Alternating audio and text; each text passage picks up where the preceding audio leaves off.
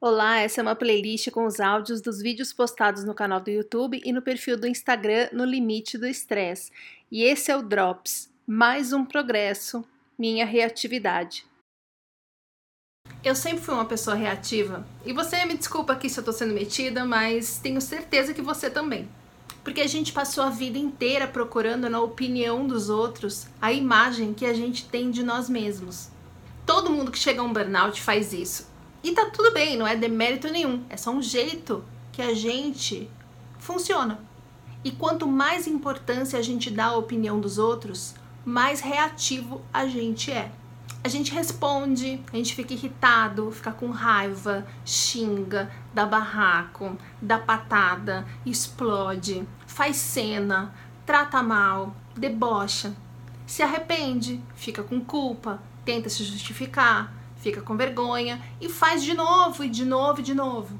Eu sempre fui essa pessoa que reage ao que os outros estão falando de mim, ao que os outros estão pensando de mim, porque de acordo com a cara que eu fazia, que eu via a pessoa reagir ao que eu estava falando ou que eu estava fazendo, eu já tirava ali a minha conclusão se ela estava me achando bacana ou não, e se não tivesse me achando bacana, eu reagia, porque eu precisava que todo mundo me achasse bacana para que eu me convencesse de que eu sou bacana.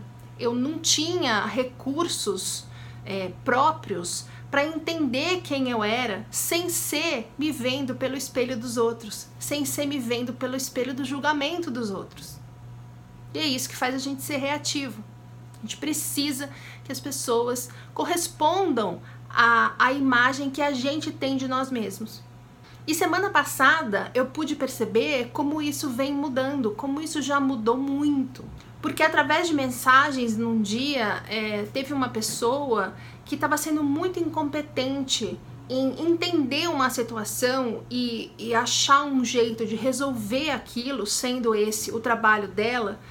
É, e ela tentou passar para mim a culpa de, de não estar daquilo não estar dando certo. Então ela, ela quis passar para mim a culpa pela incompetência dela. Ela não estava conseguindo aceitar que ela estava muito atrapalhada na ansiedade dela e não conseguindo resolver aquilo. Então ela estava tentando me convencer que eu que não estava fazendo as coisas que eu não sei nem quais seriam da forma correta. Só que no dia seguinte das mensagens eu iria encontrar essa pessoa pessoalmente. Tempos atrás, o que aconteceria? A conversa já eu já chegaria com uma pedra em cada mão, já chegaria sarcástica, já chegaria irônica, já chegaria num tom acima, mais agressiva, acusatória, já chegaria querendo que a pessoa de alguma forma percebesse que ela era uma bosta e eu era incrível, porque eu precisava convencer a pessoa de que eu era incrível para eu achar que eu era incrível. E o que aconteceu na realidade? Aconteceu que no dia desse encontro presencial, eu estava super tranquila, eu não estava pensando nisso, eu não estava remoendo, não estava ocupando minha cabeça com isso. Não estava irritada. Cheguei lá numa boa, inclusive fui super fofa com a moça. A gente, eu fiz brincadeira, a gente deu risada e por causa dessa leveza, porque ela estava na defensiva e talvez por ter quebrado essa expectativa dela com essa leveza da conversa, Simplesmente o que tinha que ser resolvido que estava entalado em três, fazia três semanas, foi resolvido da melhor forma saí me achando muito adulta.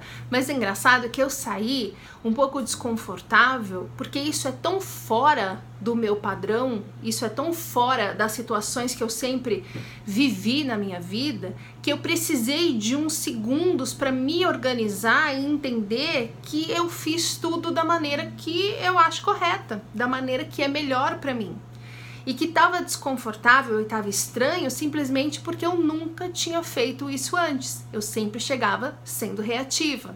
Como essa mudança aconteceu? Com a terapia. Muita terapia e com um monte de coisa que eu venho estudando e que eu divido com vocês aqui e lá no Instagram todos os dias. E também, e acho até que nesse caso principalmente com o Ho'oponopono eu sempre achei o Ho'oponopono uma imensa bobagem. E aí, do nada, faz um tempo, eu resolvi me aprofundar mais, conhecer mais, ler sobre isso, pesquisar e experimentar. E eu queria deixar como sugestão aqui para você que você coloque o Ho'oponopono como uma prática diária na sua vida. Aliás, se vocês quiserem que eu fale mais especificamente sobre isso, me falem aqui no, nos comentários. Mas é, aqui no destaque dos stories, se vocês querem que eu fale mais sobre isso, é em vídeo, porque aqui nos destaques dos stories eu fiz uma série de, de dias falando o básico do básico do Ho'oponopono, do que eu aprendi, do que eu sei até agora e do que eu coloquei em prática na minha vida até então. Tá no destaque dos stories, quem estiver vendo no YouTube ou ouvindo no Spotify, é, destaque dos stories do Instagram. Então, é, não subestime o poder nem das terapias holísticas e muito menos da psicoterapia. Às vezes a gente acha que não está avançando, mas tem sempre um acontecimento, um momento que dá um clique e você fala: Nossa, gente, eu mudei muito nisso. A ponto, inclusive, de ficar até estranho como foi para mim e a gente precisar se organizar para falar: Não, tá estranho porque eu sempre fiz errado e agora eu fiz certo. Isso é amadurecimento. É isso que faz a gente se curar de um burnout que a gente para de gerar estresse para o nosso corpo. Toda segunda tem vídeo novo, no meio da semana tem os drops e todos vão entrando aqui para quem prefere fingir que isso é um podcast. Até o próximo!